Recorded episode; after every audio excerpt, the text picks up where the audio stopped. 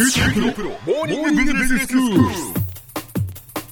日の講師は九州大学ビジネススクールで企業倫理リスクマネジメントがご専門の平野拓先生ですよろしくお願いしますよろしくお願いします。先生今日はどういうお話でしょうか？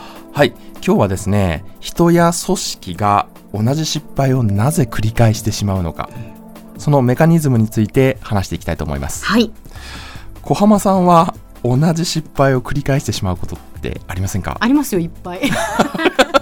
もう私は本当にあの忘れ物もひどいのであ、なるほど。何回やってもなんかね、はい。また忘れ物みたいなあります。あります。ね、私も電気のつけっぱなしとかですね、ええ。原稿の忘れとかよくあるので。でしょうね。もう気合が入ってないんでしょうね。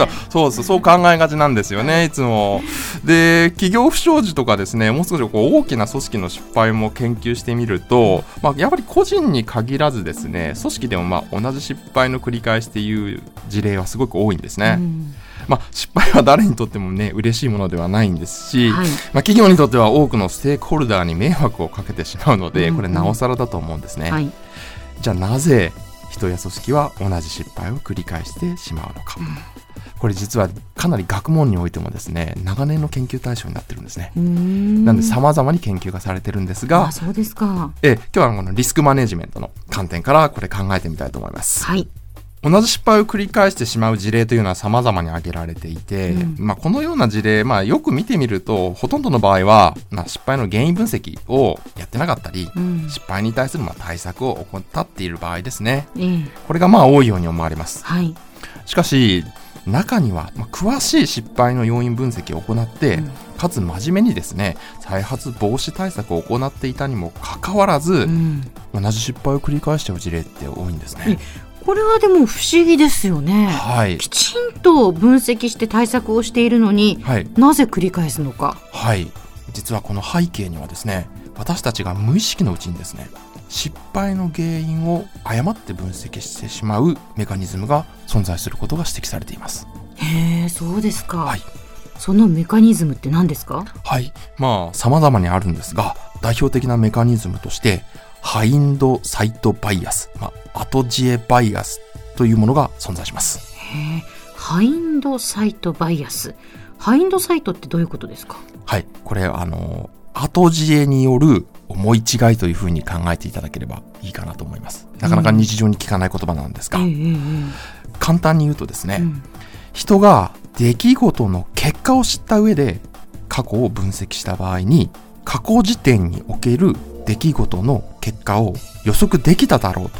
うん。実際よりもはるかに大きく考えてしまうことを言います。ちょっと難しいですよね。うん。簡単にもう少し言うとですねええ。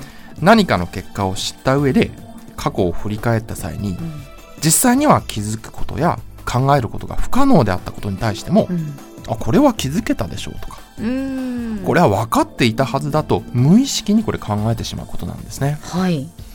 皆さんにも失敗した後であこの失敗の原因は分かっていたのにと後悔したことや、本当は偶然なのに何か成功したらその成功は分かっていたんだよと言ってしまうような経験はありませんか？例えばえ僕はあのソフトバンクホークスのファンなんですが、友人と試合を見に行くとですね友人は必ず勝敗が全部決まって試合が終了した後で、えうん。この勝利は5回裏から見えていたとか。2回のピッチングを見て完封は予想してた。と言うんですよね、はいはいはい。でも試合中の彼の今日はいけるとか今日はいかんという勝敗予想はおおむねいつも外れています。うん。まさにこれは試合の結果を知った後で試合中の自分の予測可能性をはるかに高く見積もり。うん。後知恵バイアスの典型だと思われます。なるほどでもその後知恵バイアスがなんでその同じ失敗の繰り返しにつながっていくんですか、はい。まあ、端的に言えば、まあ、次のようなメカニズムになります。うんまず、自分が失敗したという結果を知った上で、過去の自分の行動を振り返るので、実際よりも大きくこの失敗の原因に自分は気づけたはずだという分析をしてしまうんですね。はいそして、本当はですよ、失敗の原因には絶対気づけない無理からぬ要因がそこには存在したにもかかわらず、うん失敗原因に自分は気づけたはずだと思い込むようになって、ええそれであの本当は気づけない無理からぬ要因をうん。分析しなくなってしまうんですねはい。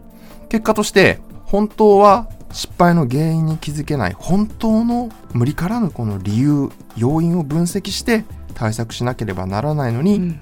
それらは全く分析せずに失敗は気づけたはずでこれは自分の単なる不注意だという誤った分析結果をもとに対策をして結果同じ失敗を繰り返してしまうんですあー自分の不注意だから、まあ、次気をつければいいんだ。はいっていうふうに思ってしまうっていうことですね。そう本当の原因は別のところにあるのに、はい自分が気づきさえすれば防げるんだと。はいそう考えてしまうんです本当は不注意じゃなくてうんうん。そこにはどうしても気づけない要因が存在するにはかかわらずこれを見なくなっちゃうんですうね、だから結局不注意だ不注意だと何回言っててもその不注意の結果の失敗を繰り返してしまうと。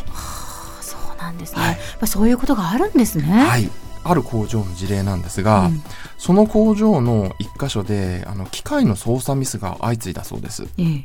でその機械の操作は本当に単純な操作だったのでうん。経営者は、まあ、これは操作者の不注意だろうと。そして不注意なので注意してくださいと求めるだけの対策を行ってたそうです。うん。ただしこれ長年にわたりこの操作ミスが一向になくならなかったんですね。そこで単純な操作であっても操作を間違ってしまう。無理からぬ要因があるのではと経営者は発想を逆転させてうん失敗の要因分析と対策を行ったんですね。その結果やっと操作ミスがなくなったという事例を聞きました。この事例はやはりハインドサイトバイアス後知恵バイアスですね。これによる失敗原因の特定ミスがもたらした、まあ、同じ失敗の繰り返しとそれを乗り越えることができた事例であると考えられます。では先生今日のまとめをお願いします。はい。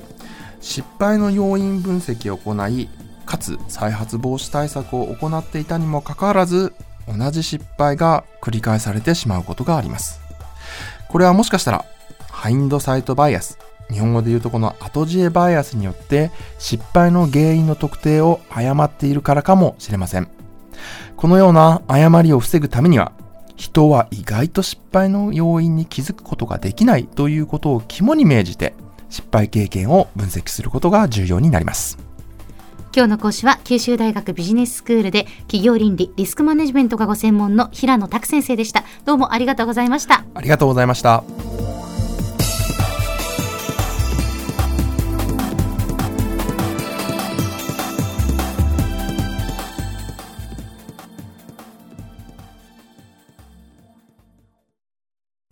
QT プロは通信ネットワーク、セキュリティ、クラウドなど QT ネットがお届けする ICT サービスです。